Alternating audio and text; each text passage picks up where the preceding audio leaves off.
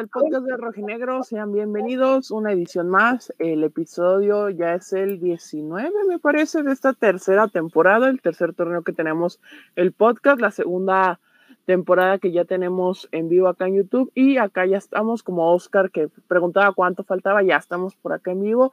Y hoy, este estaremos platicando de lo que dejó el partido del el pasado miércoles. Eh, les pedimos una disculpa a todos los que estaban esperando el post, pero lo dijimos desde el live del martes pasado que por temas laborales no podíamos estar en vivo después del partido contra Pachuca. Y también ya tuvimos unos inconvenientes el día de ayer y es por eso que estamos hasta el día de hoy, pero no los íbamos a dejar sin podcast previo al partido de este sábado, 5 de la tarde contra Gallos Blancos de Querétaro y estamos aquí para platicar de ello. Freddy Olivares, ¿cómo estás, amigo? ¿Qué tal, compañeros? Qué gusto saludarles en una edición más del podcast del Rojinegro, mi estimado José. Qué gusto saludarte, igual que Caso y a todas las personas que se están uniendo en esta transmisión. Bueno, hay que hablar de, lo que viene para el equipo rojinegro y también destacar que ustedes que estuvieron en el estadio, compañeros. Eh, Yo no fui, amigo Freddy. Yo no fui amigo, yo no fui amigo Freddy. Mi José, mi José, mi, ah, perdón, yo pensé que sí andaba. Mi José sí, digo, ya, ya, ya nos contará cómo le fue ahí algo desagradable, pero eh, llegué a ver algunos videos donde la gente eh, aplaudió, reconoció el, el, partido a los jugadores porque entendieron que fue una condicionante la expulsión de Jairo Torres, pero bueno, ya lo hablaremos más adelante, pero sí me, me dejó un, un, buen sabor de boca ese, ese tema. Hola, hola, ¿cómo están? Eh, espero que se encuentren bien. Sí, eh, creo que esa condicionante de Jairo Torres, pues ya le dan la torre al partido que tiene el equipo. Nos tocó estar ahí en la cancha del Jalisco. Agradecerle al equipo de comunicación de Atlas, eh, comandado por, por David Ornelas, que nos facilitó la solicitud de acreditación para, para estar ahí tomando fotos del rojinegro para, para el proyecto que acá tenemos y que también se usan aquí en, en el podcast del rojinegro sí nos tocó algo desagradable, nos tocó que nos bañaran de cerveza en el gol de Pachuca. Y yo lo quiero decir de entrada que, que a fin de cuentas la gente hace lo que quiere con su dinero, pero si van a gastar tanto en una cerveza, pues no la avientan a la cancha. De verdad. Correcto. Está muy cara como para que la avienten. Demasiado. Y luego Tecate. Eh, Tecate, patrocínanos, si nos estás viendo. Sí, sí don Tecate, si nos ve, el Kikazo podría ser los, los mismos comerciales de Silvestre Stallone por la mitad de dólares. A ver, más Kikazo, di, falta ver más box, di, pon por las manos, las manos así. ahí está. y ya casi tengo las manos como el toñazo, de a quien le mando un saludo como de gatito. Ya estoy a nada. Acá vamos saludando a todos los que están en el, en el chat, Pedro Jiménez, Andrés Martínez, a Oscar, eh, vayan acá este, poniendo sus comentarios y vamos a empezar hablando por los que nos preguntan. Beto si no va a poder estar, nos comunicó desde el, día, desde el día miércoles que no iba a poder estar ni jueves ni viernes y Chemita esperemos que se reincorpore en los próximos minutos. Vamos a esperar a ver si, si Chemita puede estar acá con nosotros platicando un poquito de lo que será el partido contra Querétaro. Y bueno, vamos a empezar justamente hablando de lo que dejó el partido contra Pachuca, que pierde 1-0 el conjunto de Atlas. Liga dos derrotas, pero solo ha, en estas dos derrotas consecutivas solo ha bajado una posición del quinto, ahora está en el sexto lugar, eh, por debajo de León me parece que ahorita está jugando. Y bueno, entre, entre comillas, creo que no, no ha sido tan malo en cuanto a números se refiere estas dos derrotas, porque aunque sí se, ya se te alejaron un poquito los de arriba, eh, sigues conservando esa posición que te daría el pase a repechaje y jugando en este en casa. Entonces creo que poco a poco esto le puede ayudar al conjunto de los rojinegros para retomar el buen camino. También creo que hay que destacar que a diferencia de la derrota con Tijuana, creo que es diferente la derrota de Pachuca yo la verdad vi muy bien al Atlas en el primer tiempo y ya llega la, expulsión de Jairo que cambia todo. Este, y el equipo pues cambia su forma de juego para el segundo tiempo buscando guardar ese empate. Al final no le sale y con un gol de Roberto de la Rosa lo gana Pachuca. Freddy, ¿cómo lo viste? Primero, eh, me parece que la propuesta fue buena. Eh, en, el entendido de que también Julio Furchi y, Julián Quiñones no están viviendo su mejor momento. Digo, ya a mí los temas extracancha o no, lo que suceda, es, eso es un tema aparte, pero eh, en, el entendido de que no están viviendo su mejor momento futbolísticamente, porque pues, es parte del fútbol, son eh, altas y bajas y todo este tipo de situaciones terminó afectando un poquito para la determinación en, lo que viene pasando después de, la expulsión de Jairo Torres, que a, mi juicio, pues es una jugada, una jugada más. Eh, acá pregunta Andrés Martínez que si no apelaron la expulsión de Jairo, por lo entendido, no. Digo, también creo que tienes que quemar los cartuchos eh, con la gente de la comisión. Digo, ya vieron lo que le pasó a, acá los vecinos que fueron y preguntaron y échenle dos partidos. No, no es, no es quemar los cartuchos por quemarlos. Es que es en serio, José. Miren, pues hay una regla bien clara. Si tú le estás tocando y tocando y tocando a una persona o una organización o un árbitro, lo que sea, tarde que temprano te la pueden regresar y te van a decir, ah, si quieres, bueno. Ok, en el entendido que, este, de lo, de lo que sucedió, me parece que también el equipo aguanta muy bien ante uno de los equipos que mejor juega y creo que también eh, en la manera en la que se da, el, empate pues es a través de, un error y una confusión ahí con el tema de la mano, que si no era mano, pero mm, si algo queda muy claro y creo que, todos lo vieron y toda la gente que esté, estuvo siguiendo este juego, uno es que Guillermo Armada es un gran estratega que tiene ya cierto tiempo haciendo muy bien las cosas pese a su exigencia y todo lo que eh, se llega a mencionar en el trasfondo de que sus jugadores eh, terminan medio reventados. Ahora que estoy viendo un poquito la serie de aquí de, del doctor Vilardo, digo, también te das cuenta que los técnicos más exitosos, eh, Bielsa, en, cuestiones así de, generar procesos y de generar eh, escuela, pues son técnicos muy exigentes. Y eh, también te das cuenta de que pues, el Atlas es un equipo muy limitado, digo, lo venimos platicando. El, el, equipo está muy limitado. Acá una pregunta de, de Temo Enciso, don Temo, que le mandamos un saludo, que dice que si ya tenemos eh, información de quién va a jugar en lugar de Jairo. Ese es, ese es un muy buen tema, digo, ya lo hablaremos un poquito más adelante, pero sí me parece que entiendo que la gente se quede con un buen sabor de boca porque sí vio una cara diferente del equipo a lo que venía mostrando anteriormente. Lo único que sí me preocupa, Kike y, y José y gente que nos está siguiendo, es que ya es el tercer partido, si no me equivoco, donde Atlas no tiene gol. Entonces, sí, este Pumas, Pumas y las dos derrotas consecutivas. Correcto. Exactamente. Entonces, eso es muy importante porque hay equipos que pese a que jueguen muy mal, están teniendo gol. Hay equipos que siguen anotando. Entonces, esto tiene que ser muy vital. Y, digo, eh, Atlas tiene que llegar pese al, mal, al mal porcentaje de, de los últimos juegos o, o la poca eficiencia que han tenido de cara al marco ante un equipo como eh, Querétaro, tienes que ganar sí o sí. Correcto. José, tú dinos cómo viste el, tema de del partido. Tú fuiste el que fue al estadio el miércoles y también sobre el, tema de cómo salió el equipo, porque yo, yo igual vi el mismo video que menciona Freddy, según yo salieron aplaudidos, a diferencia de lo que hubiera pasado este, si las circunstancias del partido no se hubieran presentado como tal y hubiera sido una derrota. Sí, fíjense que, que el equipo tal cual sale, eh, dicho coloquialmente, cae con la cara al sol, se muere pues en la raya prácticamente, y creo que eso es de aplaudir del equipo que aún con 10 pues aguantó más de 85 minutos el cierre ante Pachuca, ante la mejor ofensiva del, del torneo, que tiene a jugadores importantes como Vélez Hurtado, como Nicolás Ibáñez, y creo que, creo que este es, debe tener su mérito para aguantar más de 45 minutos con un jugador menos.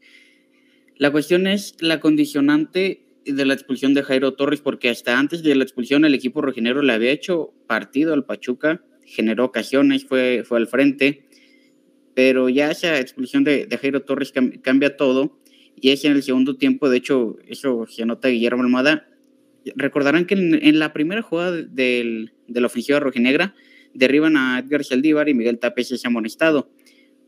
Algo que, algo que hace este Almada para el segundo tiempo es, sacrificar a, Tapes y meter a Oscar Murillo, defensa por defensa, sabiendo que el equipo rojinegro en un, en un contragolpe se iba a lanzar al ataque y que teniendo Tapes amonestado iba a ser un riesgo exponerse a contraataques y él amonestado.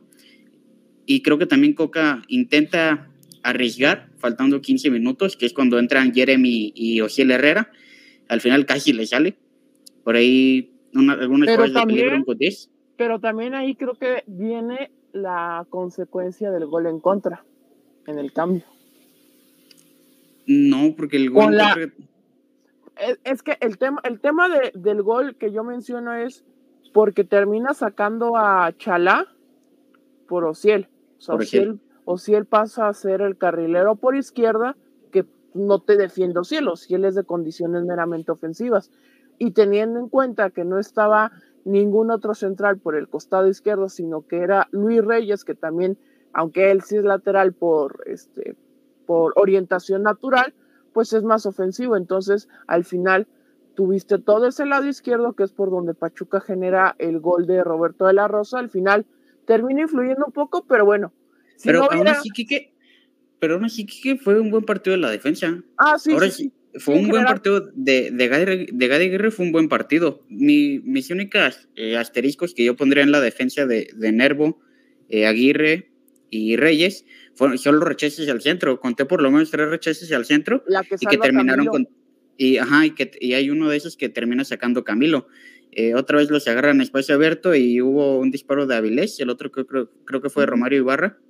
Y se van por un costado en el espacio abierto. Se sabe que este equipo le afecta cuando los agarran al contragolpe. Pero sí, mi única asterisco con los, con los tres defensores fueron esos rechaces al centro que sí, sí ponen de nervios cuando rechazan al centro. Y, o, sí, pues. Sí, o sea, es que aparte, o sea, el tema que yo digo de, de Ociel y de, del hueso al final, si Coca no hace cambios y deja al equipo tal cual como está, se le iban a criticar, ah, sí, Coca ya no, no fue a buscar el partido. Tam- también está jugando los cambios.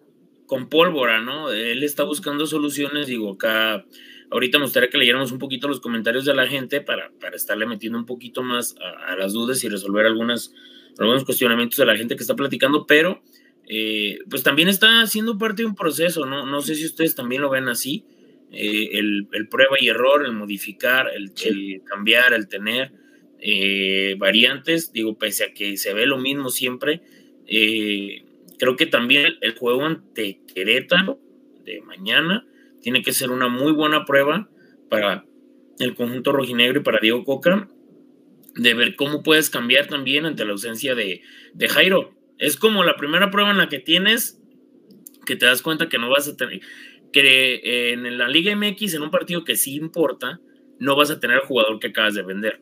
Y creo que al final es positivo, ¿no. Freddy?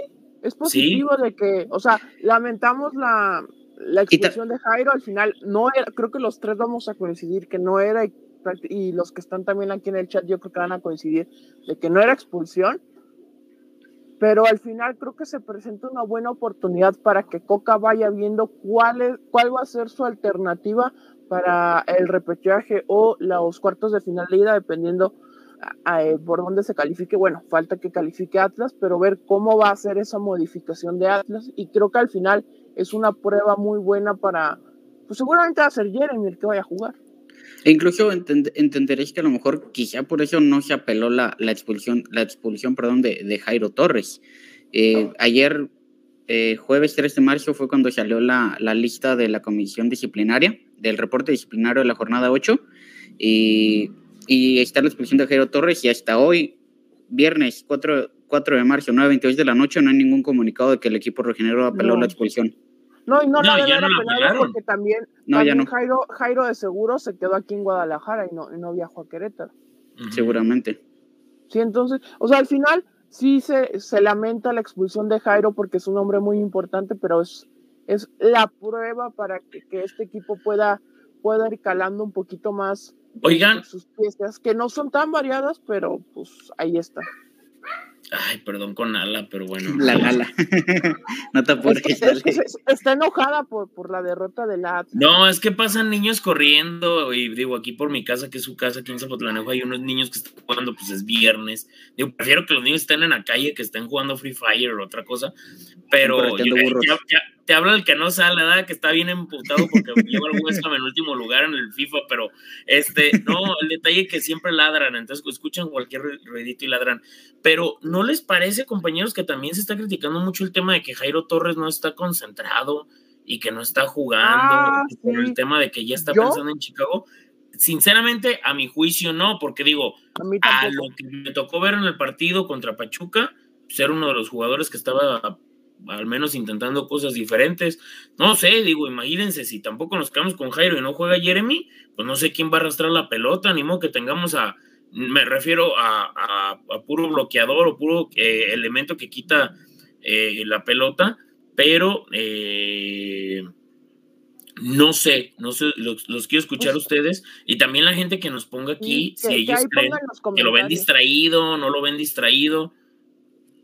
Correcto. No, yo, yo comparto contigo, Freddy. Yo creo que, digo, Jairo está igual que siempre, porque decían, no, es que se aceleró porque ya está pensando en Chicago y cómo va a jugar con el Fire, por eso se va expulsado. A ver, es que en primera instancia, la jugada es un disparo de Jairo buscando el gol, Tapia se la atraviesa y por el contacto que hay de la pelota a, buscando el gol, y que se lo tapan, pues le termina pegando a Tapias y pues es la expulsión que se inventa el... Ahí el error, el primer error es del VAR por llamar al árbitro que ya había juzgado de amarilla, que para mí también ya era muy exagerada porque era un choque después de un tiro.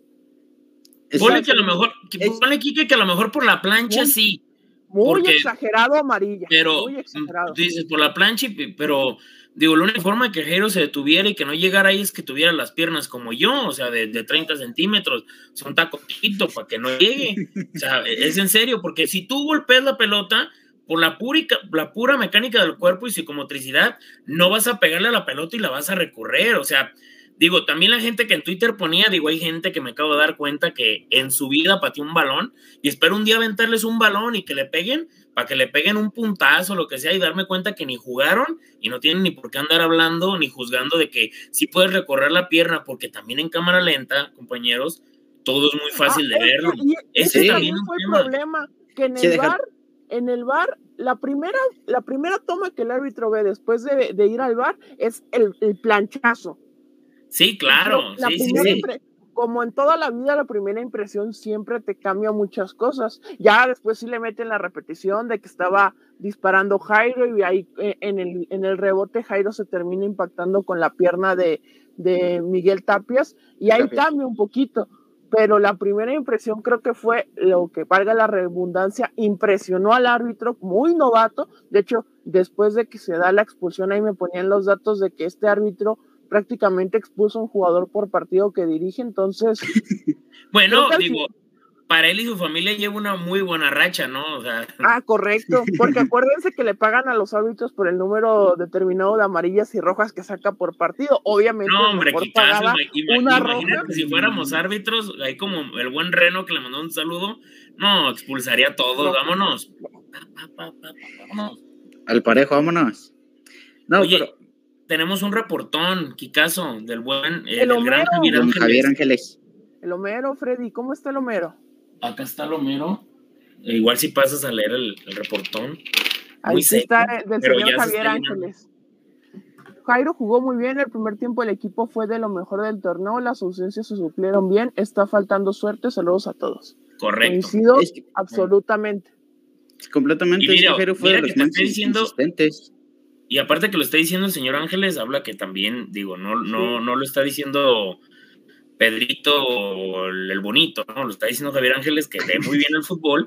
Y sí, sí, sí, o sea, también. Y, y lo que está poniendo, pues es, es cierto, digo, porque mucha gente sí estaba cuestionando eso. Y mira, es un muy buen refuerzo para el comentario de lo que estábamos hablando respecto a las distracciones que ve mucha gente en Jairo. Adelante, José.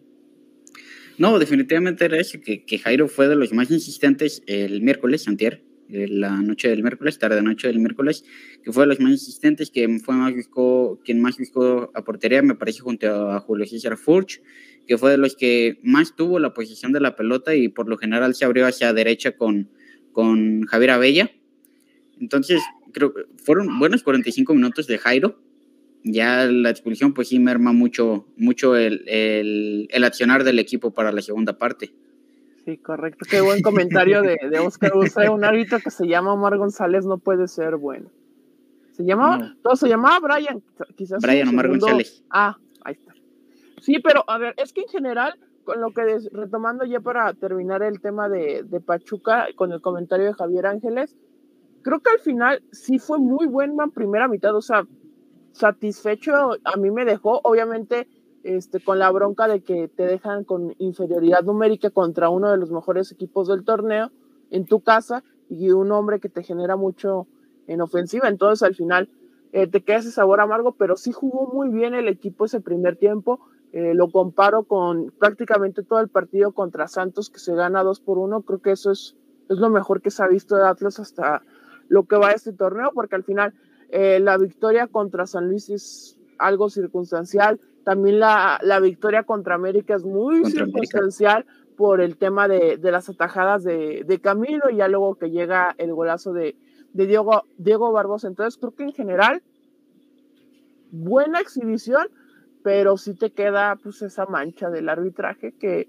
que al final es un punto que a ver si no le termina costando algo al Atlas para el final del torneo, Freddy.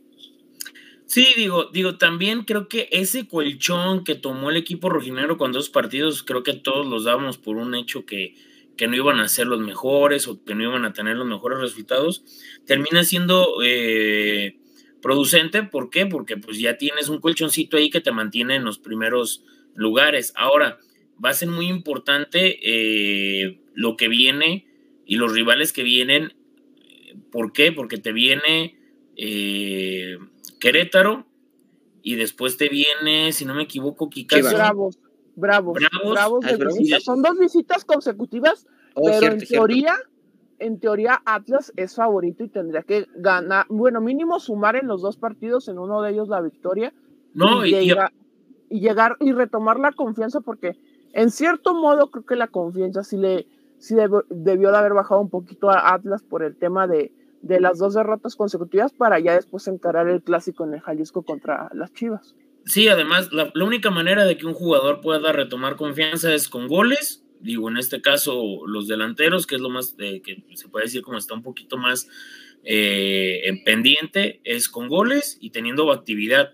Ahora, eh, digo, ahorita ya que le, demos lectura a los comentarios de la gente, pero hay elementos que al ver minutos comienzan a tener un poquito más de eh, chispazos y, lucen bien, que pueden terminar siendo solución en su momento ante las circunstancias que se presenten. Ahora, si no le puedes ganar a Querétaro y Juárez, que son dos equipos que se podría decir son inferiores en cuestión de funcionamiento y de plantel a lo que Atlas muestra, pese a que es un equipo muy limitado en cuestión de plantel, el que tú llegues con dos victorias, o sea, imaginen eh, este, este escenario, llegas con dos victorias al hilo y tu tercer partido es enfrentarte a Chivas ante tu gente, en tu casa y con todo lo que conlleva el juego. Entonces, eh, estos tres partidos que se vienen para Diego Coca van a ser muy importantes. ¿Por qué? Porque también la podemos voltear, ¿no? Pierdes contra Querétaro, no le ganas a Querétaro, o por ahí de último minuto Juárez te empata y te, terminas sin obtener el resultado ya, ya ante Chivas no puedes perder. No, no, creo que desde, desde mañana, Freddy, bueno, mañana sí puede importar mucho las formas si se empata, pero creo que ya si se pierde, aunque el Atlas juegue muy bien y que te gane con un golazo Querétaro, creo que al final sí ya se pueden prender las alarmas, porque ya serían, ahorita hay cuatro sin ganar, ahorita vamos a ver los datos que, que sacamos José y un servidor, pero creo que sí, al final el partido de mañana es bastante importante para salir de esa mala racha, también de la racha que se tiene sin anotar y empezar a, a regresar esta ideología, también es importante que poco a poco van a ir eh, saneando las bajas que tuvo, o sea, para el partido del miércoles hubo muchísimas bajas, al final creo que es ganancia que no te haya terminado goleando Pachuca, porque Pachuca venía jugando muy bien, entonces y creo que, es bastante, bastante ganancia, José. Sí, de hecho, Quique, de ahí de algunas bajas que nos pasaron una info, Correcto. ¿Cuáles son? Tú, José, tú sácalas, José. Ya, bueno. tú y tú. Dale crédito, nos pasaron una info. El Beto. el Beto nos hizo favor de. Beto, perdón. El Beto no. Beto nos hizo el favor de, de pasarnos una info y les compartimos que eh, Manuel Aguilera sigue eh, está descartado para el juego de mañana y Diego Barbosa sigue, sigue en duda para, para el juego de mañana, por lo que es probable es probable que sigamos viendo a Javier Abella, que a mi parecer no tuvo un mal partido el miércoles, ¿eh? Tampoco. Se le vio mejor que los últimos dos que había jugado, entonces ahí está. José, ya que estamos contigo, tu José dato de esta semana para el partido contra Querétaro del día de mañana. Sí, mi José dato, de hecho por ahí tengo otro, pero ya no me alcanzó el tiempo para hacer una, una infografía, ya al rato se las comparto. Eh, de esta infografía comparamos los últimos cinco campeones de apertura en el clausura después de ocho jornadas. Recordemos los campeones de diciembre que tienen siempre menos de un mes de vacaciones, eh, diagonal, pretemporada. Ya lo hablamos el martes que estuvimos aquí con Daniel Ipata, que pues al final no tienes trabajo físico y pues eso le cuesta al equipo. Sí, es correcto. Y aún así el equipo rojinegro pues tuvo ya, ya estamos prácticamente en mitad de torneo. Ya son, ya es, ya mañana es jornada 9. Ya estamos ya prácticamente en mitad de torneo de 17 fechas. Y podemos decir o podemos compartirles que el equipo rojinegro pues posee buenos números, a pesar, a pesar de, de, esa corta pretemporada, de ese corto espacio de preparación para el siguiente torneo, y comparte la misma cantidad de puntos que América y Tigres eh, después de ocho jornadas, 12 puntos. Los peores pues son este, los dos campeones más recientes, antes del Atlas, que son este eh, León y Rayados, con 7 y 3 puntos. Pero de todos estos cinco equipos, el equipo rojinegro es el que mejor posicionado está después de ocho fechas. Claro está que América y León tienen un partido pendiente. Sí, no, pero creo que al final muchos se quejan de que, eh, sobre todo en la semana pasada, el viernes pasado, cuando jugó, fue, yo creo que fue más por las formas, porque también muchos tienen de ídolo ya a Jeremy, que no jugó, y cómo se perdió en Tijuana al final, creo que eso caló bastante Freddy, pero al final está en una muy buena posición, ya lo mencionábamos, con 12 puntos, creo que máximo necesita 8 para al menos rascar el doceavo lugar para repechaje, que creo que es lo mínimo que se le debería exigir al equipo repechaje. Entonces creo que al final las quejas son por lo alto que llegó el equipo el torneo pasado, pero al final no está tan mal el equipo. No, digo, precisamente esos, esos primeros juegos fueron, pese a que eh, el equipo estaba todo condicionado por todos los problemas que venía arrastrando, de que no había tenido preparación, de que no había tenido el descanso debido, sumaban unidades de una u otra manera, no jugando al mejor fútbol, también hay que decirlo, pero se ganaba. ¿Cuántas veces el Atlas ganó? Jugó muy bien y no ganó. Digo, pasó contra Pachuca, a lo mejor los puntos de Pachuca pudieron haberse visto reflejados en este juego y no en otros, pero terminó siendo resultado positivo. Ahora, eh, hablando del tema, digo, pues también no lo veo tan lejano que el Atlas pueda clasificar a mínimo repechaje. ¿Por qué? Porque pues también, digo, eh, eh, es un torneo que la verdad, menos de que tengas un muy mal inicio y un muy mal cierre, no clasificas, digo. También para, para aquellos vecinos, un saludazo que andan quejándose que el descenso lo quitaron. Vean nada más cuál es el equipo más beneficiado, que tenía más temporadas sin ingresar a la liguilla y que ni siquiera ha podido ingresar a la liguilla pese al repechaje. Digo, para si dicen que el Atlas le quitaron el descenso para salvarlo, pese a que se terminó salvando, pues también recuerden que ustedes les modificaron. No, y ahorita están burlando del América, dicen que tienen que ser 18 para que. Ah, no, pero espera. si se combinan resultados, el sábado a las 11 de la noche, Chivas puede estar abajo del América fácilmente. Entonces. Dos puntitos de diferencia. Nada más, nada más, nada más. No se olviden de eso, porque. Digo, tampoco. No, no quieren que la federación entrara contra Puebla y marcara los penales, ¿verdad? O contra Pachuca y que tuvieran un buen sistema defensivo para que no les metieran cuatro. Entonces. O que se jugara el de vuelta como Antuna celebró. Sí, exactamente, sí, por cierto. Sí, sí, sí. Oye, un, un, un, saludo al buen Crazy Hatter, digo, ya cambió de, de aquí de, de, nombre, pero este, pide que, que dejen like, ayúdenos con su like. Miren, hay una cuestión muy importante. Aquí ya ahorita estamos muy contentos en el podcast del Rojinegro porque ya llegó el código. Al Nada más falta, falta el último pasito para que ya Exactamente. Entonces, estamos a nada de poder nosotros tomar todos los ingresos de lo que hemos recibido de su parte para nosotros poder mejorar. ¿En qué vamos a mejorar? Primero, pues que vamos a poder tener eh, esta, esta transmisión también en Facebook, que ustedes lo van a poder ver allá. Este, vamos a tener a lo mejor un poquito más de equipo para que también todos estemos en las mejores condiciones en cuestión de sonido eh, y también tratar de mejorar en cuestión de diseño, de, de información, de dinámicas, si así, con, con tan poco y con apoyo de todos ustedes, hemos estado entregando boletos, ahora imagínense con más recursos. Entonces, ayúdenos a compartirlo, nada les cuesta un compartir, nada les cuesta un like en la transmisión. Eh, si hay gente que es silenciosa y que únicamente nos ve y que no tiene su cuenta, entendido, pero compártalo, cree su cuenta, dele un like, igual puede participar para conseguir boletos. Y, sí, es porque importante su opinión. acuérdense que ya les dijimos que vienen dos eh, visitas consecutivas, la de mañana contra Querétaro y después el viernes contra Bravos.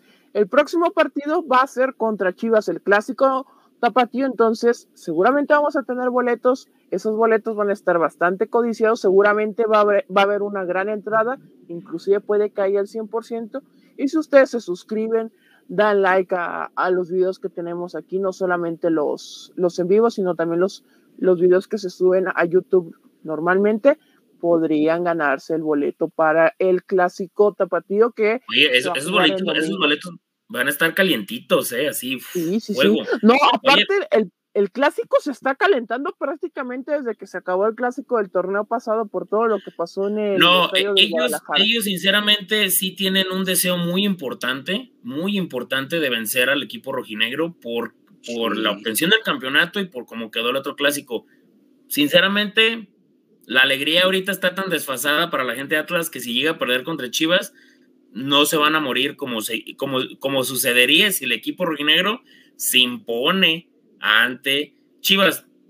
Pero, oye, por cierto, Mario Ortiz pregunta que eh, por dónde pasará el partido es por Fox Sports, si no me equivoco, ¿no, compañeros? creo que ya no por Fox. Creo que ya no lo pasa imagen, ¿verdad? Ya no lo pasa, ¿verdad? Sí, no, pues es que saben, saben algo, digo, esto me lo comentaba alguien ahí que, que le sabe de, televisión, le terminaba siendo más redituable a mismo imagen producir y vender su propia, su propia transmisión a alguna televisora o algún, por decirte una cosa. Llegaron a ver que en los, torneos pasados el... Mm, ay, ¿cómo sería? Eh, terminaban pasando partidos por momentos ESPN, otros Fox, de un solo equipo, porque vendían, las, vendían la, transmisión, entonces era más redituable, era por ese motivo.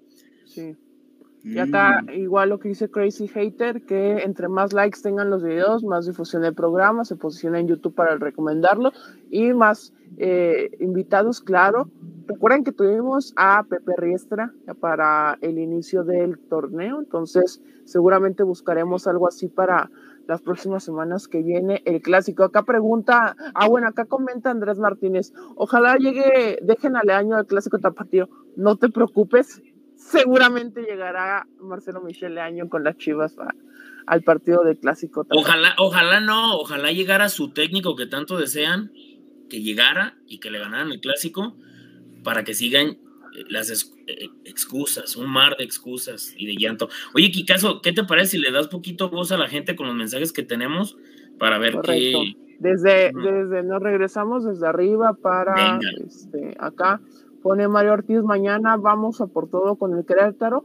Que bueno, acá nos preguntaban que la rivalidad, bueno, creo que para nosotros tres, decimos, no es rivalidad, pero sí hay mucha gente que, que ha vivido el clásico, bueno, como clásico este partido, porque Atlas terminó descendiendo en última jornada Querétaro. ¿Y sabes qué, este, Kike? Que va también más. Y hay rivalidad entre las dos barras, entre la barra es correcto, y la barra fue muy importante. Fue muy importante esa rivalidad. Digo, a mí sinceramente sí no caen bien porque a mí una vez me, me trataron de golpear este, para un Atlas Querétaro y, yo iba con, mis hermanas y con unos amigos y nosotros nunca, como tal fuimos barristas, como, como en su momento a lo mejor gente que sí lo hace y que lo hace de muy buena manera. Digo, no como otro que hay que suenan nomás unos casuelas ahí, unos bombos. La gente de Atlas sí toca bien los bombos, ¿eh? Digo, para que también, ahí, ahí perdón por la raspada, pero qué feo tocan. Y, este, y casi le pagan a los medios de comunicación para que publiquen la barra del rival aquí, bien presente, bien unida.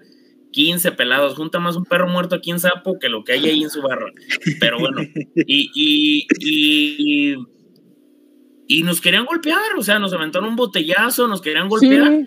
Yo, he leído muchos comentarios que son muy calientes, sobre todo allá, como va a ser mañana en la corregidora, que prácticamente si vas con la playera de Atlas, pues sí es. Es una plaza muy brava.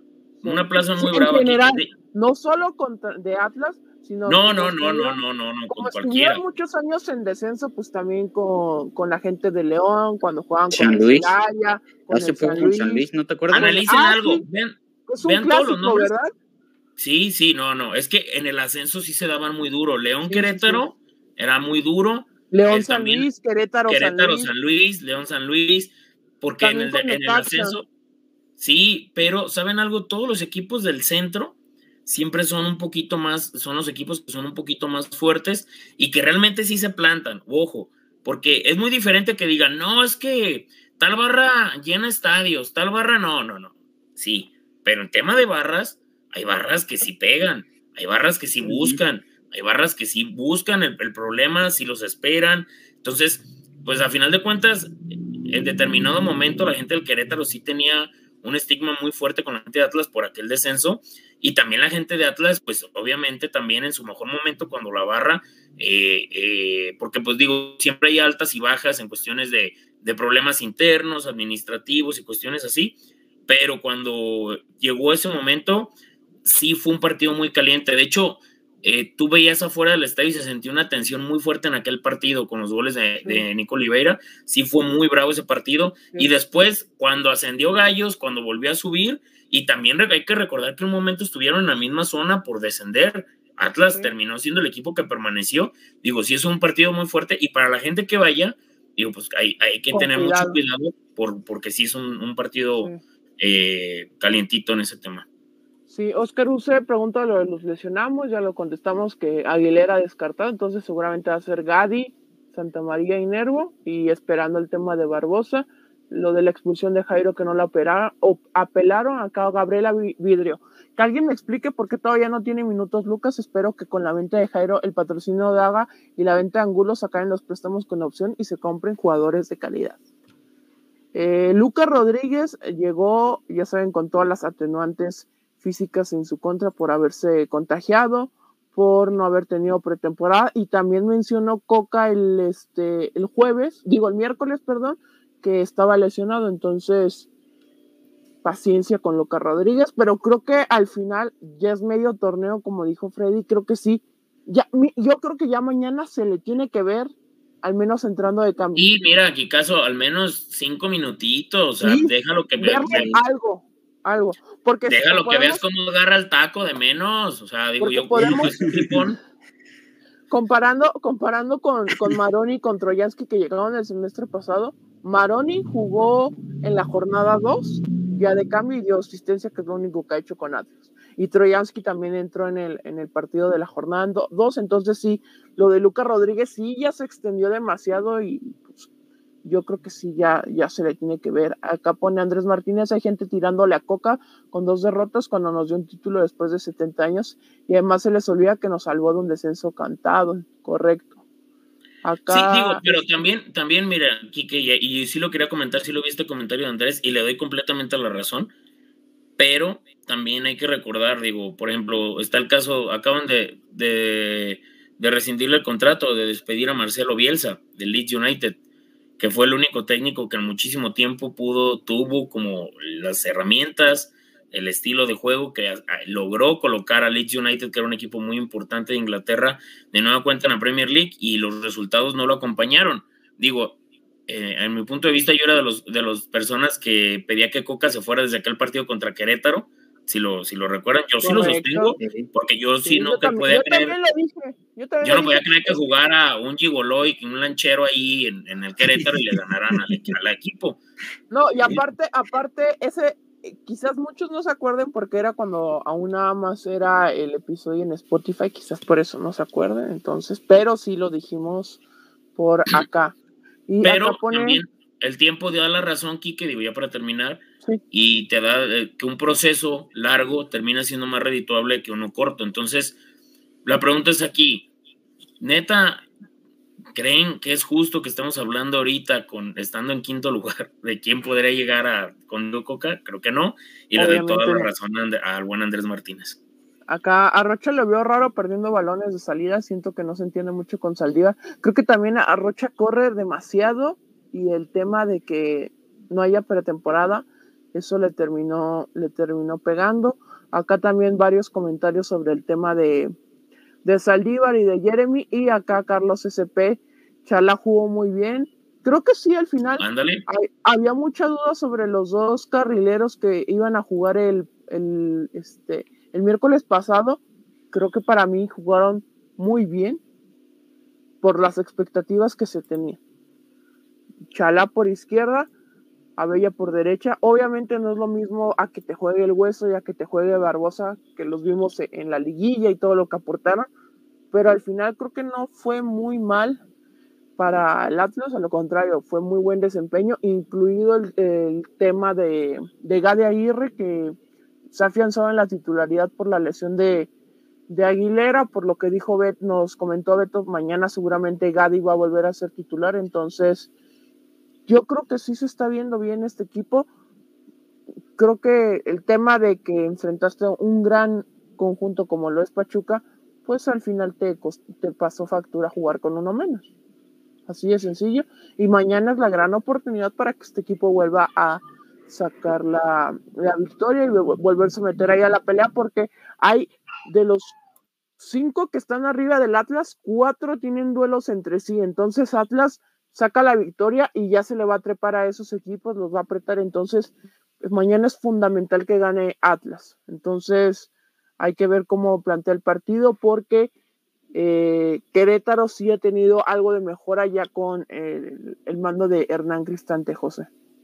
De hecho, aprovechando, aquí un José Dato, el equipo rojinegro, eh, ahora que Cristante está con Querétaro, pues sumó una victoria y tres partidos empatados pero eh, el equipo rojinegro no le ha ganado a Cristante en, ah, en, su, etapa como director técnico.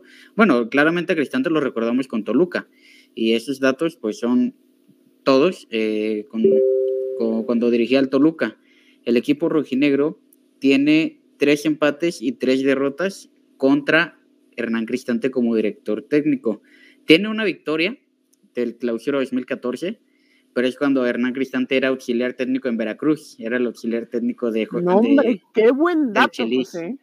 Qué buen entonces, dato. Entonces, el equipo rojinegro nunca le ha ganado, nunca le ha ganado a Cristante enfrentándolo como director técnico. Pero ahora sí hay que recalcar que a comparación de los Toluca que tenía Cristante, es ya muy superior este conjunto de Atlas. Entonces, al final creo que sí, está obligado y ah, sí parte como favorito Atlas el día de mañana. No sé cómo lo ves tú, Freddy. No, tiene que. Ya si no eres favorito contra Querétaro, ¿contra quién o qué?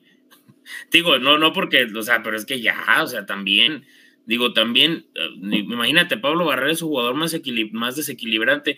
Por cierto, le quiero mandar un saludo a, al buen Ernesto. Eh, yo lo tengo, eh, compañero tuyo de Pressport, en ah, caso al gran Ernesto, que digo ahí sí, si, si no lo si no lo siguen Ernesto Barraza, ahí búsquenlo en, Twitter, un, muy buen arroba que se eh, saca muy buenas risas y un, gran tipo, ahí le mandamos un saludo y que se coma unos taquitos a nuestra salud. Hoy dice Mario Ortiz, ganaremos contra Tigres, con que primero hay que ganarle a Querétaro y a Juárez, pero me parece que sí sería un muy buen partido. Pero contra Tigres es hasta el último de la jornada, falta medio Sí, sí, sí, sí, pero pero estaría bueno un equipo que defiende muy bien contra un equipo que ataca muy bien. Acá Andrés Martínez dice, Coca trae de hijo a Cristante, ¿cómo lo hizo llorar en los últimos dos torneos? Eso también es cierto. Las últimas, los últimos dos partidos han sido empate a cero. Primero fue el torneo pasado acá, que se van a acordar, muchos querían ya que sentaran a Furch, porque Furch falló un penal de último minuto.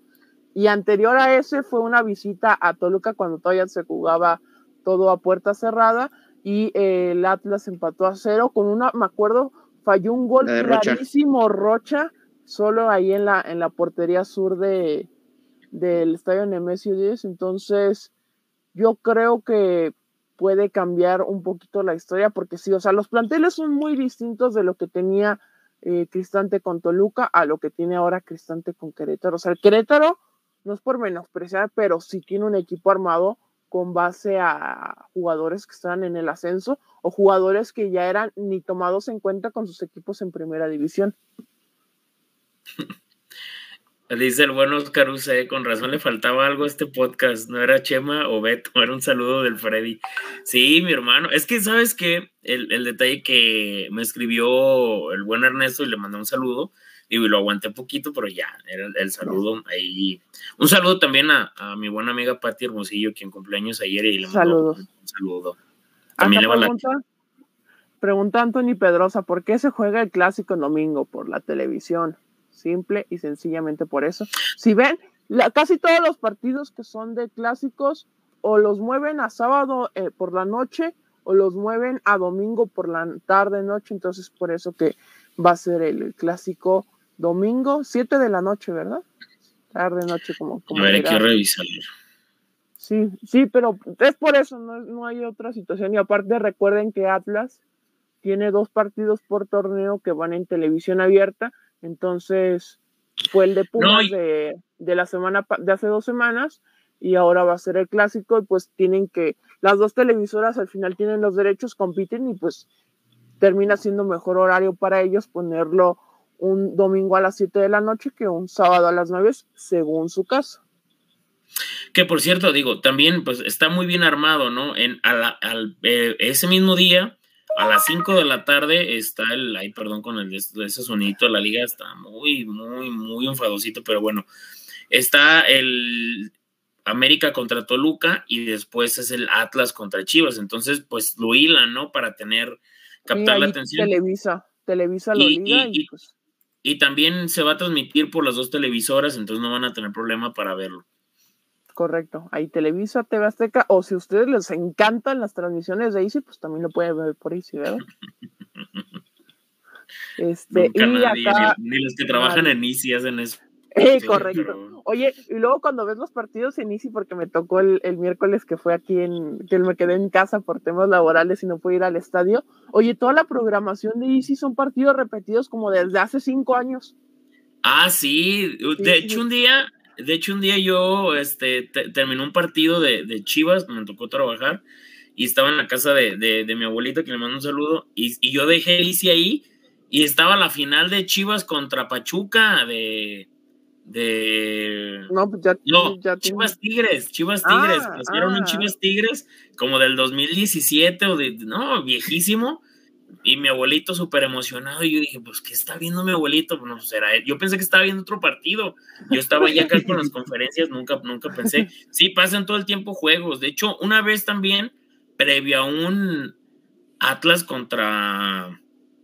¿Qué fue? No me acuerdo si, si contra Gallos o contra qué equipo. Estaban pasando el Atlas contra Atlético de San Luis y dije, no, hombre, yo estaba súper tenso aquel día. O sea, como que te Ah, el 3-1, ¿no? Sí, con correcto. el golazo de Rocha. Correcto. Sí. Ah, caray, nos acaba de llegar a un grupo una otra foto de Marcelo. Ya ven que se filtraron esas fotos de, Marcelo Michele Año y bueno. Ah, como un alto directivo del equipo rojinegro se enteró de esas fotos. ¿Cómo? Un alto directivo del Atlas. Oh, sí, sí, sí, sí. Ya recordé que me platicaron.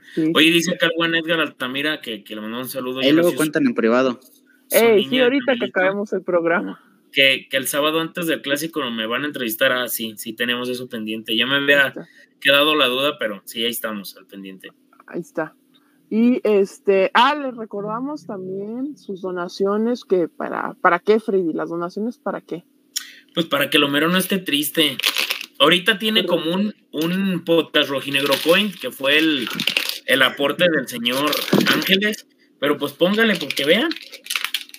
Hoy no va a alcanzar para una pizza para el Freddy, para seguir aumentando el paquete. no, no, y, como, como hoy es vigilia, pues tiene que ser pizza o de cuatro quesos o de, de mariscos. No, no, no, ¿qué pasó? No, no, champiñoncitos, morroncitos, ah. cebolla o de ah. camarón. Una vegetariana, una vegetariana. Y acá, aquí está para que donen a través del super chat o de la super calcomanía porque este, se los agradeceremos demasiado. Ya pronto vendrán más mejoras al podcast de Rojinegro. Recuerden que les estamos dando los boletos. También ahí Beto tiene una playera guardada para eh, de la de Atlas Campeón como la que ya dimos. Entonces, seguramente la próxima semana vamos a, rifar esa playera que tiene el buen Beto. Y este, ¿Qué pasó? Dice Carlos Cortés, les tengo una joyeta de un video de un chillermano y el gol de Memo Martínez se las paso por Twitter. Miren, les voy a confesar, en el momento del gol del tercero, yo tenía tanto trabajo y sí lo vi en el estadio que no me di cuenta que fue de Martínez. Hasta que volteé con el Kike y le dije, Kike, ¿quién metió el gol? Martínez. Y nos empezamos a reír. Yo ya estaba carcajeándome porque, ah, deja completo la, la anécdota completa, Freddy. Estábamos al lado, yo estaba sentado al lado de Chiquilín de Juan Manuel Figueroa que le, damos, le mandamos un gran saludo y un abrazo. Estábamos sentados y pues ya cuando había el 2-2 y que Chivas lloró de que, bueno, sí era falta, la verdad, tenemos que admitir que sí era falta, pero Alexis Vega se hace expulsar y todo, charalá, charalá. En ese todo tiempo ya estaba Memo Martínez ahí para entrar de cambio y yo le digo a Chiquilín, ¿sabes qué? Memo Martínez va a meter un golazo, eh, pero yo le dije de último minuto para que le dé la vuelta el Puebla. Al final no fue de último minuto, pero sí fue un golazo y sí fue para la vuelta del, marcador y que Puebla ganara. Porque te acuerdas, Freddy, ¿te acuerdas, José? ¿Cómo festejó Chivas? No, no, lo desmayaron, lo desmayaron. Yo, yo por eso, yo regularmente en mis redes sociales no publico nada, pero era muy curioso en un grupo de muy buenos amigos acá en Zapotlanejo que empezaron a hablar de fútbol eh, después del 2-0 al minuto 45 de ese, ah, día. se empezó a hablar de fútbol en el grupo. Después quedó un audio ahí de Vicente de la arriba de las chivas, solitario, se veían así como en el desierto, cactus.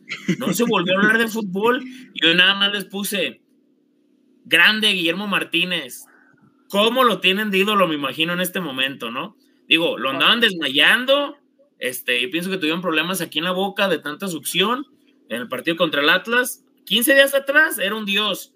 15 días después siguió siendo un dios, pero ya los vacunó.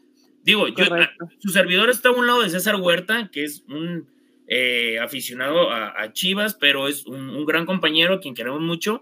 Y él estaba sorprendido porque decía, no puede ser cierto, o sea, y realmente cómo se, dio, cómo se dieron las cosas, pero este la verdad sí fue algo como, pasó todo tan rápido que sí, que ni dio tiempo como para disfrutarlo como se debía.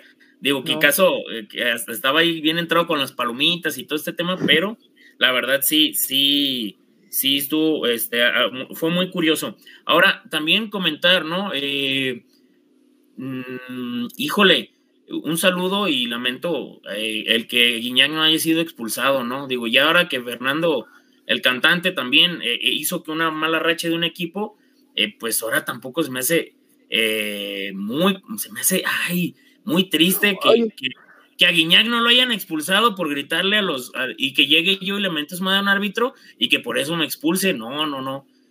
Oye, a mí sí se me hace increíble, a mí se me hace increíble, ahorita, perdón José, se me hace increíble que quisieran reclamar una expulsión por insultar, porque al día siguiente salieron a decir cuáles fueron los insultos y todavía la afición diciendo, no, es que la tuvieron que reclamar, no no tuvieron que suspender cuando se enteraron de los insultos. Les voy a hacer un comentario, digo, y lo digo muy en serio, sinceramente. Lo peor que puede tener un club es pobreza y sentir inferioridad, sentirse inferiores.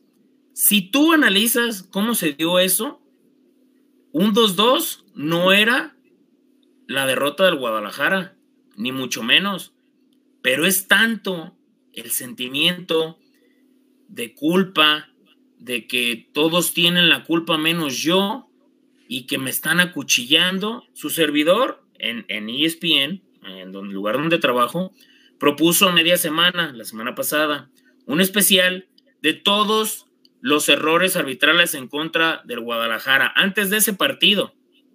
¿Saben cuántos encontré? Uno.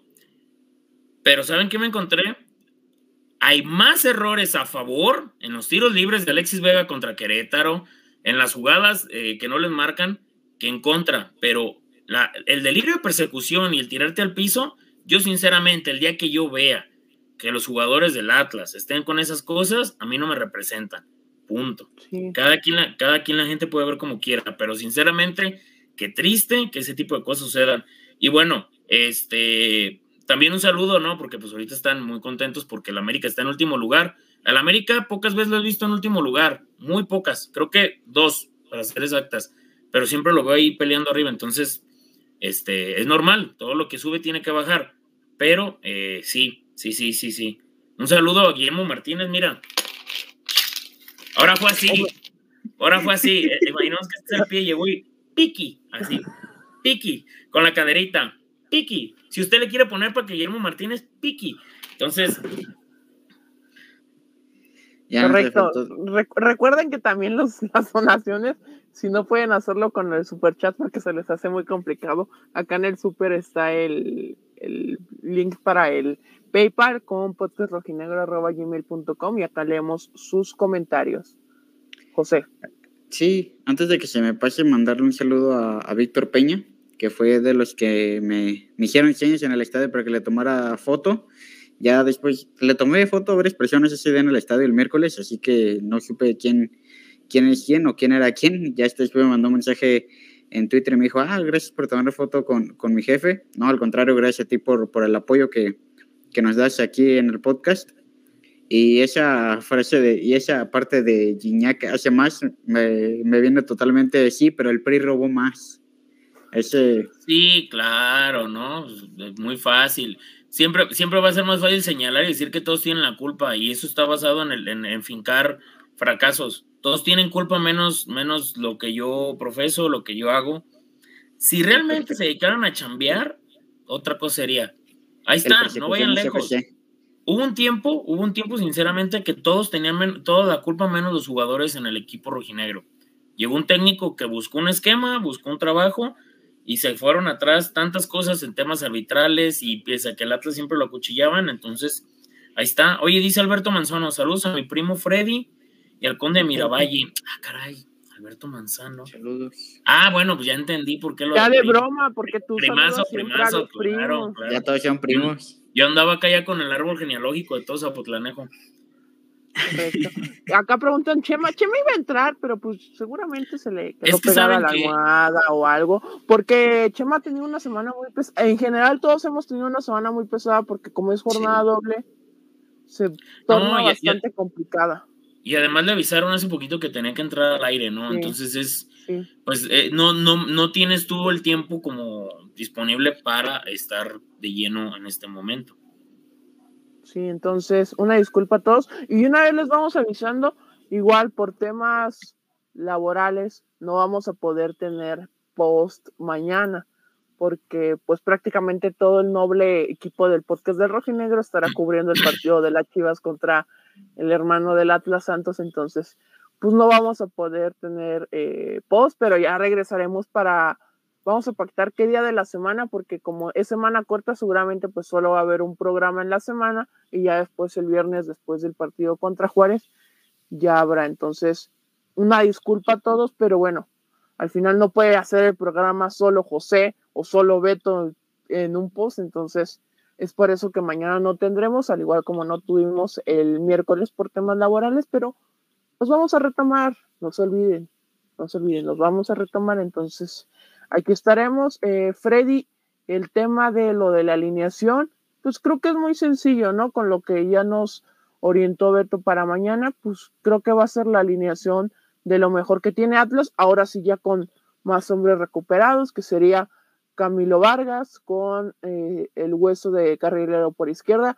En derecha, yo creo que van a terminar aguantando a Barbosa y va a jugar eh, Javier Abella. Y en la central el regreso de Anderson Santamaría con Gadi Aguirre, con eh, Martín Nervo en medio campo, ante la ausencia de Jairo seguramente va a ser Rocha, Jeremí y Edgar Salívar y adelante el caso de Fuch o Quiñones, ¿no, Freddy?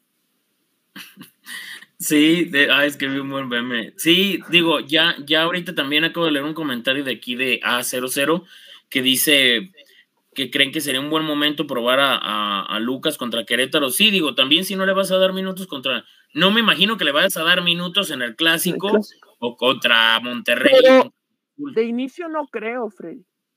No, no, bueno, pero le tienes que dar minutos contra un ah, equipo así. Como lo dijimos, creo que mañana tiene que jugar de cambio o si lo avienta como sorpresa Coca de inicio, pero sí ya mañana se debe ver a Lucas Rodríguez. Es que dijo, a mí me sorprendió el tema, dijo que estaba lesionado el miércoles en la conferencia porque le preguntaron eh, de Aguilera y de Barbosa y, ahí terminó sacando a, a Lucas Rodríguez que estaba lesionado, pero creo que al final, este, sí ya debemos de ver a Lucas Rodríguez en los próximos. yo mañana ya, es que al final se va a volver un tema de, de necesidad, algo así, pero mira, pronto acaban las ilusiones de ver a Lucas Rodríguez porque acá el buen tema inciso pone Lucas no viajó con el equipo, pues sí, por el tema de la lesión que, que les decíamos, entonces, pues que pues, va a ser esa alineación la que les dijimos prácticamente, a menos que Barbosa esté listo y juega mañana. Fuera de eso, pues ¿qué le mueves? No, y, digo, yo, yo lo veía así, ¿por qué? Porque si contra Querétaro, que es una plantilla, sí, pero si también no está, digo, también te habla de que no están llegando eh, bien los elementos que están trayendo, digo, entendiendo que, que lo, de, lo de Aguilera venía también con algunos problemas, digo, también mm, por ahí David Medrano, que me mandó un saludo, que no, no venden un caballo por bueno, ¿no? Nadie vende un caballo por bueno, pero habrá que ver qué, es lo que sucede, pero sí me parece que ya también es mucho el tiempo que, de lo que ha salido, eh, que no ha tenido actividad. Entonces, ya, ya en tema de, de, los elementos que pueden ser recambio, digo, igual también puedes aprobar, eh, eh, colocar algún joven, ¿no? Buscar algún un joven que esté entrando en ese lugar Digo, si en su momento Jeremy fue solución para, para Diego Coca, eh, puede ser también un joven, ¿no? Digo, en caso de que el refuerzo también no te dé. De hecho, el miércoles salieron dos canteranos a la banca. Vas y el otro... Abraham Vaz y Alonso Ramírez. Estuvieron ahí en la banca, lo estuve ahí de cerca viendo. Parecían incluso como ansiosos, ¿no? Como esperando que sea una oportunidad. Hoy con la situación de Jairo y de Lucas, pues es probable que que se incremente esas posibilidades de, de quizá ver minutos con el primer equipo, haciendo su, debut tal cual. Correcto. Y ya que estamos hablando del partido contra Querétaro, el otro dato que preparamos para esta noche es sobre uno que sería un poco pesimista si no se llega a tener la, la derrota, la victoria el día de mañana, y es el tema de las últimas derrotas consecutivas. Para sorpresa de muchos, creo, no se van a acordar de la que la última derrota consecutiva no tenía mucho tiempo. Fue en la liguilla. Atlas perdió 1 por 0 en el Jalisco contra Pumas y luego en la final de ida perdió 3-2 contra León. Al final ya sabemos todos la historia que eh, Camilo Vargas y Julio César Fuch tuvieron una tanda de penales espectacular para darle el título al Atlas. Después de ahí nos pasamos a el clausura 2021 que fue el momento que ya recordábamos, Freddy, de cuando perdió con Querétaro, ese arranque del torneo donde sí ya parecía inminente la salida de, Diego Coca porque perdió tres eh, juegos consecutivos. De hecho, casi ligó cuatro partidos sin poder anotar y fue esa racha contra Monterrey, contra Querétaro y contra Tigres. Y la última eh, vez que pasó cuatro derrotas consecutivas fue en la apertura 2020, también fue con Diego Coca, con el Necaxa, con las Chivas, con el América y con el Puebla. Ese, seguramente los partidos contra Necaxa, América y Puebla no se van a acordar mucho, pero del clásico sí se van a acordar. Clásico que Atlas pierde 3 por 2 en la cancha de Lacron, donde Luciana Costa tira uno de los peores. Muchos decían del tema de, de Luis Romo, el penal que tira Luciana Costa también.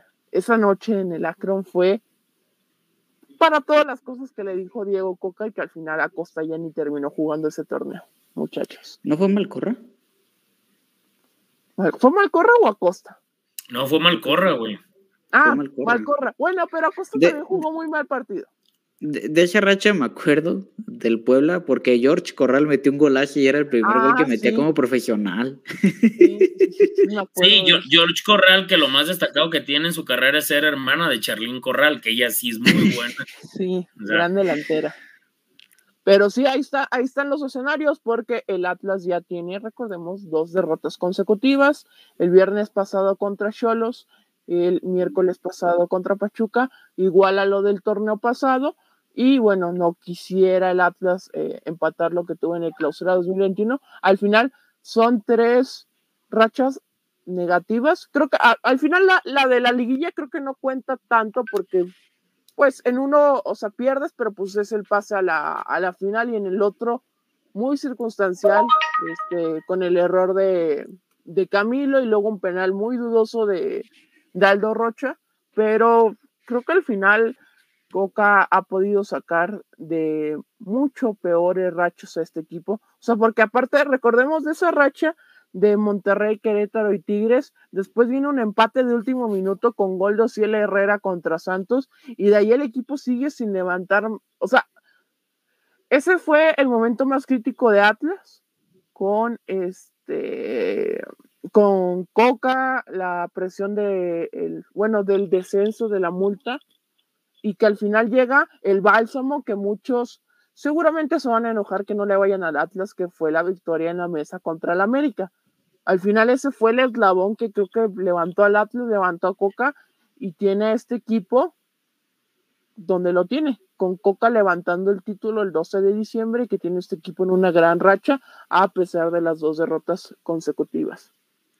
Oye, dice, dice acá Pedro Jiménez, debería de cambiar la inteligencia deportiva de Atlas por la de Santos. ¿Estás seguro? La inteligencia deportiva de Santos trajo a Geraldino, se llevó de nuevo Ijijara. No, mm. Geraldino lo trajo Atlas. No, pero de, de, aquí se fue para allá ah, Santos. Ah, bueno, no, bueno, pero, ahí no, creo que sea la inteligencia deportiva, se lo llevó la directiva. Atlas porque dijo, ah, ¿sabes qué? Ya no quiero a Geraldino, llévatelo por otro lado. La, la única buena, la única buena y reciente, pues yo le el Preciado, pero de ahí en más. No, Brian Lozano, Gorriarán. no, sí tiene, no, no, sí, sí, Pero reciente, reciente. Por eso Harold Preciado. Por eso reciente Harold Preciado pues también Gorrearán. No, tiene, tiene año y medio, sí. Sí, yo. Sí, o sea, no. Lo de Doria también fue muy bueno. Sí, realmente, pero también hay que mencionar algo, ¿eh? Esa, esa pendejada, y la voy a decir así tal cual, que también están llorando los de Chivas de que, ay, cobijaron al Atlas y descobijaron al Santos. No, no, no, no, no se equivoquen. Les quitaron a su técnico. Luego lo quisieron porque el técnico era un rompehuevos con los jugadores. Punto. No los descobijaron con ese plantel y con esos canteranos, jugaron la final contra Cruz Azul. Y neta no la ganaron porque el empuje de Cruz Azul y el buen ánimo que tenía y toda la mística de lo que pasó, los terminó orillando. Pero realmente el Santos está así porque se terminaron cansando de Almada. No fue porque no tengan un buen plantel. Y se está reflejando en el Pachuca de Almada. O sea, ese Pachuca pinta para llegar muy lejos este torneo. Es más, para mí, sinceramente, digo, porque eso también, les mandaron a Furch. Tampoco Furch vivía su mejor momento con Santos, ¿eh? Cuando vino al Atlas. No era El mejor momento de Furch fue cuando llegó, y, igual que con Atlas, que hizo campeón a Santos en uno o dos torneos, ajá, y Furch metió dos goles en la final, igual que en la final de acá, metió en el de ida y metió el, el penal definitivo. Entonces, creo que al final, o sea, es todo parejo, porque también Ismael Gobea, no sé si ustedes hayan visto Santos, Ismael Gobea está en muy, muy buen nivel con Atlas, posición que ahorita Atlas está adoleciendo por la lesión de, Diego Barbosa. Entonces, sabes que con unas con otras se pagan. O sea, al final sí se va Geraldino, pero acá este, te mandaron Javier Correa. no, que es lo mismo. Y, y Kikazo y José, digo, y toda la gente que nos está siguiendo, eso nada más lo dicen porque ya hasta eso les duele. O sea, ya es de, no, pues sí, el Santo es todo jodido y el Atlas bien chiqueado. No, no, no, no, no, no, Nos han mandado pura resoca. Nos mandaron todo lo que sobraba y aquí Andrés Martínez tiene razón. Nos mandaron. A Bella no nos lo mandaron en su mejor momento, nos mandaron a la Bella de selección. Sí venían bien, pero no nos mandaron a Nervo cuando estaba en su top. No nos, o sea, todo lo que nos han mandado son cosas que ellos realmente no tenían ya como opción y dijeron, bueno, acá pueden tomar un segundo aire y se consolidaron el Único, el único que sí venía en un nivel más o menos bueno fue el caso de Furch, pero al final Furch, digamos que no cuenta tanto en ese torneo porque se lesiona en el último partido de pretemporada. Creo que al final esos intercambios entre Santos y Atlas para mí han sido buenos. Ah, acá te bueno, nos mandaron a Cuero. Mauricio Cuero jugó, metió gol en un clásico metió un gol en uno de los clásicos que más me ha enojado de los últimos tiempos. El de los peluches. Sí, el clásico de los peluches, correcto. Oye, aquí ya checando la página de la liga y, aprovechando que, lloran por los árbitros algunos, mañana va este el cantante Guerrero. Al Querétaro Atlas al Querétaro Atlas. Y Querétaro sale con su uniforme de lucha libre, blanco con azul cielo, y el equipo rojinegro sale roji, el equipo rojinegro, valga la redundancia, va a salir rojinegro. Gracias, bendito Padre Dios, como dice Freddy. Y ojalá el Atlas ya no vuelva a jugar o de verde, o de blanco, o del uniforme que vaya a sacar al siguiente torneo de alternativo en el Jalisco, porque el Atlas siempre, siempre así con mayúscula y la letra más grande que encuentre en el Word, de rojinegro en el Estadio Jalisco.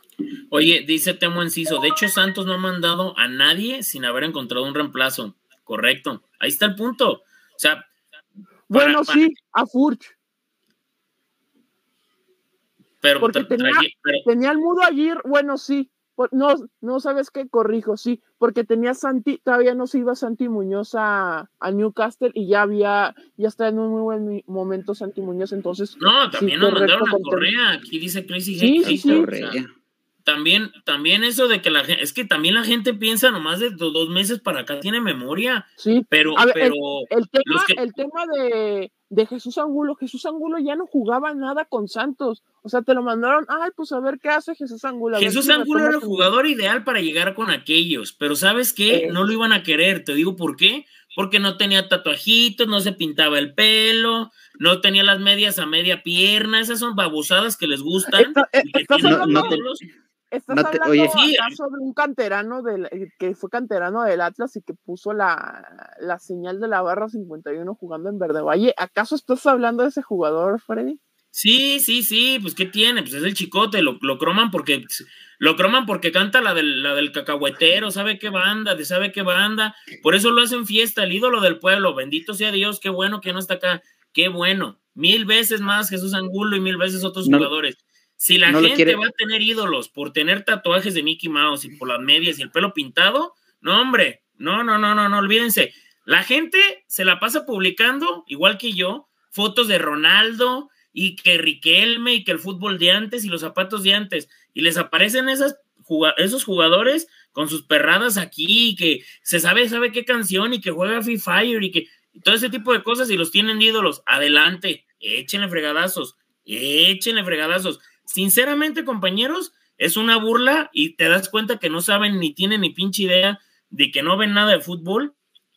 Lo dicen que destaparon y descobijaron al Santos para cobijar al Atlas, porque el Santos ha sido parejo. Estaba en la final, estaba en la final. José, perdón. Es que Santos, bueno, nada más, perdón, José, Santos, nada, desde que fue el intercambio, solo hasta este torneo y porque fue muy disruptivo, podríamos decir, el, el cambio de Almada por Caixinha, porque fue lo mismo y era lo que no querían los jugadores, pero ahorita yo creo que Santos ya va a levantar, entonces prácticamente Santos ha estado muy bien después, desde que fue la compra de Orlegui en 2019. No, solamente complementé el, el comentario de Freddy, si no tiene tatuado real hasta la muerte, no lo quieren. No, no, bueno, digo, por, por, darte un ejemplo, sinceramente, los ídolos recientes del equipo rival eh, hasta cierto punto, uno, creo que sí, sí es un jugador que marca diferencia, que es Vega, pero se hizo, hizo ídolo por haber anotado goles ante el Atlas. Yo, yo voy a matar aquí el comentario. Marco Fabián, la gente lo abuchaba, no lo quería. Marcó tres goles contra el Atlas y para ellos fue un canon, ¿no? El Papa quedaba pendejo. ¿Dónde está Marco Fabián ahorita? ¿Dónde está Marco Fabián ahorita? Sus ídolos están basados en lo que le hagan al Atlas. Yo no conozco ningún ídolo reciente de ellos, o sea, reciente, quítale de Almeida para acá, cinco años para acá, porque ya también se está haciendo viejo. Eso, así como, como dicen que. van a ser cinco años en mayo. Ya, está, ya se está haciendo viejo ese tema. Qué bueno que lo hicieron, qué bueno, sí, no, no digo que no, pero sus ídolos recientes entre el Pollo Briseño, el Chicote Calderón y Vega, Vega es el único que es buen jugador. El Chicote siempre fue intermitente, pero la gente lo tiene más ídolo por los goles del América. Ese es el único, pero no ha pasado nada. Entonces, que estén volteando para acá a reventar, a reventar, a reventar, a reventar, y que, y que el Atlas lo tiene bien beneficiado por el arbitraje. Bueno, algún día ibas a tener que saber el Atlas lo que es ser, ser importante en la federación. Ahorita, ahorita, sinceramente, yo he visto que tuitean, ya no tenemos peso en la federación, ya no está Jorge Vergara, ya no esto. Es parte de, es parte de. Ahora, eh, este, si, si tus ídolos están basados en lo que le hagan a un equipo que tú dices que es insignificante, creo que no estás entendiendo cuál es la magnitud que le estás dando a tus ídolos, ¿no? Correcto. ¿Es eso? Acá, ya que mencionaba eh, con varios comentarios Temo Inciso, le agradecemos porque se reportó en el PayPal, como lo pueden hacer varios de ustedes, sigan a full ánimo. Muchas gracias a Temo Inciso por su donación. Recuerden, se las agradecemos demasiado porque ya pronto van a venir las mejoras este, más, más mejoras visuales acá el podcast de Rojinegro y acá también está el comentario de Anthony Pedraza.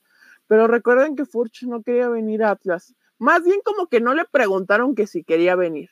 Creo que fue más bien. No, pues es que no quería venir, Quique, no es de otra. Es como cuando a ti te decían, te vas a ir a mí ahorita a las 8 de la mañana, cabrón. Yo, yo no creo que fueras bien contento, ¿verdad? No te levantabas como cuando te ibas a la playa o cuando te ibas a ir a Disney o una cosa así. No te levantabas así, te levantabas todo encabronado. Y eso ya se le olvidó a la gente, porque Furch hizo campeón al Atlas. Goles son amores, gente, goles son amores. Miren, yo les voy a decir una cosa. No vayan lejos, el mismo tema de Omar Bravo. Omar Bravo se burlaba de la gente del Atlas. Hubo gente que sí nunca se lo perdonó verlo vestido con la rojinegra. No, pero cuando amenazas de muerte contra él. Pero cuando, cuando, iba a decir, cuando Mero Bravo, porque pusieron acá Crazy Hater, el, un, un, reportón para Lomero y también el, Miren, ya suenan más monedas porque Don Temo también le puso. Correcto, póngale a lo Martínez. Pero si tú ves un jugador que mete goles, que le mete ganas y que está ayudando a la causa, terminas, terminas arropándolo terminas quedándotelo por respeto que está mostrando al aficionado. Eso fue lo que pasó en su momento. Yo les aseguro que Julio Furchi hubiera dicho, yo no voy a llegar a ese mendigo equipo trespecino, pero llegó y hizo, y fue el que hizo el gol del título, nadie se va a acordar de eso, pero es un muy buen apunte. O sea, refiriéndose a lo del tema de la inteligencia deportiva y todo este tema que estábamos hablando. Acá pone este Mario Ortiz. Ahora hay rumores que si sigue con mala racha se va y busca, lo buscará en Boca Juniors. Yo no he escuchado nada de Julio Furch. No creo que se vaya. Apenas Beto lo entrevistó, es que no me acuerdo si fue al inicio de este torneo o al final del torneo y la tuvimos aquí en el podcast. Y usted puede ver, Furch tiene contrato para el Atlas para los siguientes cuatro torneos. Entonces, no se ve Julio Furch. Y además, Quique, todo lo que sube baja y todo lleva cambios. ¿Quién, miren, ¿quién les dice que el siguiente torneo terminan vendiendo a Camilo un equipo de media tabla en Italia. yo me imagino que la gente no se molestaría, pese a que Camilo eh, entregó el título, la gente sí lo vería como de ya, se lo merece, ¿no? Me parece. Si se va Julio Furch, mientras que, miren, había un comentario, lo voy a buscar acá arriba, no recuerdo bien, pero era una chava que puso un comentario muy bueno, que ojalá, ojalá ya empiecen a, traer este, refuerzos Ah, sí, que ya no, y que ya no haya. Eh, Gabriela Vidrio. con opción a compra, sí. el, punto aquí es que están, están siendo muy dependientes de lo que se tiene y también Grupo Orlegui siempre, el equipo que es campeón, este, nunca hace huesos viejos y terminan moviendo fichas. Es parte de, creo que se tiene que entender, es parte de un proceso de crecimiento, de todo, pero si el jugador se mantiene aquí y si aquí se termina retirando, pues creo que sería algo bueno. ¿Cuántos jugadores? Miren, analicen algo y hay equipos, o sea, el otro día, por ejemplo, y a lo mejor me estoy extendiendo, vi una foto de Hugo Ayala, compañeros, sentadito así, una cantidad de títulos y títulos importantes, ¿no? Como, ay, es que ya también estoy reventando mucho, pero cuentan hasta la Supercopa como si fuera la Copa de la Copa del Mundo, calma, calma. Muy bueno lo que hizo su entrenador, pero no me cuentan la Supercopa, ¿eh? Porque ganarle al Veracruz, mis morros aquí que juegan en un partido aparte, en un partido. Sí, no, no, no, también. Y pero de bueno, pretemporada prácticamente ese partido. Y, y, y, y, comentarles, este, tenía cuatro o cinco títulos de liga, tres copas, una Conca Champions, dos campeón de campeones. Digo, en el Atlas, ¿cuánto tiempo es el que más ha durado un último jugador del plantel? O sea, que, sea, que haya hecho huesos viejos. Entonces, no pasa mucho eso. Si eso llega a suceder, excelente, ¿no? O sea, qué bueno que sigan. Pero también, imagínense, a Julio Furch, yo les pregunto a ustedes, tú eres Julio Furch, Metiste el gol que le dio el título a un equipo que tenía 70 años sin levantar nada. ¿Y por qué no metes gol en tres o cuatro partidos? La gente se está reventando y unos cabrones te dicen que eres un muerto, que no vales nada. No, pues yo también digo, ¿saben qué? Nos vemos a comer mates y asados y a vámonos. La verdad, a cumplir sueños otro lado. Porque realmente, si por eso van a reventar, yo les pregunto, ¿qué te va a llegar si no va Julio Furch? ¿Qué te va a llegar, Quique? Ve lo que te ha llegado. ¿Qué te va a llegar? Dices canteranos, lo revientas, ahí está Ciel. Muy buen prospecto y lo revientas. Entonces, calma. Oye, quiero mandar un saludo al buen Isaac Casillas Iñiguez, que fue mi cuñado hace mucho tiempo y pues es muy, muy buen amigo y le mando un saludo. Siempre está al pendiente del podcast, le, le mando un saludazo. Correcto. Pues ya vamos a despedir, vamos despidiendo, amigos. Este porque ya es noche para alcanzar a subir el podcast, porque seguramente bastante gente va a hacer el, viaje a Querétaro el día de mañana. Si van, cuídense, porque ya lo dijimos. Mucho cuidado. Es, un poquito peligroso ir allá a esa plaza, sobre todo porque esa Sí, que se cuiden, pero que tampoco se dejen, ¿eh? También hay que decirlo. Ya, la vez de la final contra León, la, la, Freddy se te olvidó Santander. No, no, a mí nunca se me va a olvidar. Es más, les digo una cosa, yo ni vi cuando pasó eso. Yo me di cuenta hasta dos horas después porque estaba ahí en la cancha y los jugadores se tapaban.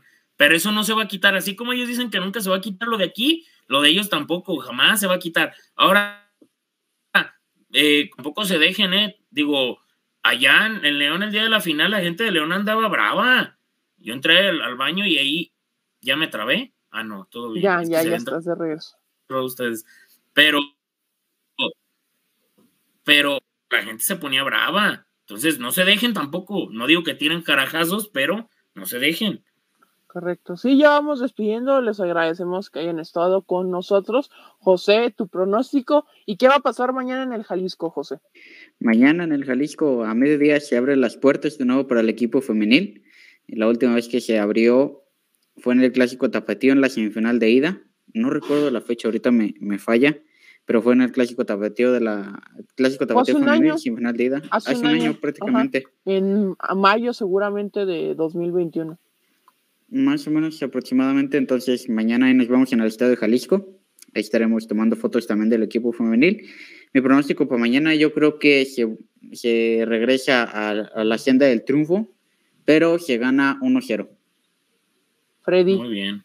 Kikazo, hay un saludo ahí de, de, Mario Ortiz, ¿quieres leerlo? Ah, sí, sí, que Mario lo salude. Que Mario lo salude. Bien. Que, que, se reporte, que si, si, Mario se reporta, yo me ofrezco a leer el comentario, pero... No, pues eh, es un alburiar, es un alburiar por, por, por un pago, pero no, sinceramente yo creo que sí llegaría un 1 por 0 o un, un 2-0 del equipo rojinegro. Ahí se tiene que terminar la sequía. Sí, correcto. Y dice Oscar es UC, ojalá que mañana ya regrese Furch como goleador. Yo pienso lo mismo. Mañana va a regresar y mañana va a ganar el conjunto. Es un gran goleador, Julio Furch. Analícenlo. Y siempre en su carrera hubo bajones, pero también hubo altas en los momentos importantes. ¿Hace cuánto, compañeros, no teníamos un delantero que apareciera en los momentos importantes? Yo prefiero que ahorita esté seco, sequísimo, como el Homero pero que en la parte final, en, repechaje, en liguilla, empiece otra vez, vámonos, adelante, ¿eh? Que se vienen otros cinco torneos si quiere, así. De que se y luego funciona. Como dice Crazy Hater, Fuch se ausentó tres juegos de tomar ritmo y apenas lleva cuatro juegos. Lleva cuatro juegos y dos asistencias. Una asistencia por cada dos partidos. Para un delantero no es, no es tan malo. O sea, además, ya lo decía, Coca lo dijo en una conferencia de prensa que le había costado a Fuch por el tema de, de los juegos que estuvo de baja. Ya saben ustedes por qué estuvo. Entonces, le, ha, estado costando. Freddy, y te dicen un mensaje para el Homero, pero no veo reportazos. Repórtense. Bautízalo como Homero Coca. Miren, sinceramente, me parecería que a lo mejor sería una falta de respeto para Diego Coca. Pero, juro preguntarle a Diego Coca que si me deja ponerle Homero Coca, va a ser Homero Coca. Y le vamos a poner su playerita pintada y aquí tenga el número de Diego Coca y que diga Coca. Ahí está. Homero Coca. Va a ser Homero. Perfecto. Y ahí está. Eh, agradecerles a todos los que estuvieron. Recuerden dejar su like, comentar y este, estén al pendiente de las redes sociales del podcast porque, este, como les comentamos, no vamos a, no vamos a poder tener eh, programa posterior el día de mañana tras el partido contra Querétaro pero sí tendremos partido, digo partido, programa la siguiente semana. Bueno, eh, fuera que volviéramos a jugar, ¿qué caso? Eh, tendremos programa después, eh, durante la semana, comentando lo que fue contra Querétaro, lo que va a venir contra Bravos de Ciudad Juárez, y ya después el próximo viernes, que creo que es a las nueve, o sea, a esta hora va a estar el partido del Atlas en una semana, y ahí sí tendremos programa posterior. Entonces, a nombre de Freddy Olivares, José Acosta, eh, Beto Ábalos y Chema Garrido que no pudieron estar por acá el día de hoy. Les agradecemos su presencia. Recuerden dejar su like, compartir, estar al pendiente de todo lo que publiquemos en el podcast de Rojinegro. Soy Enrique Ortega y nos vemos en una próxima emisión de este su podcast del Rojinegro.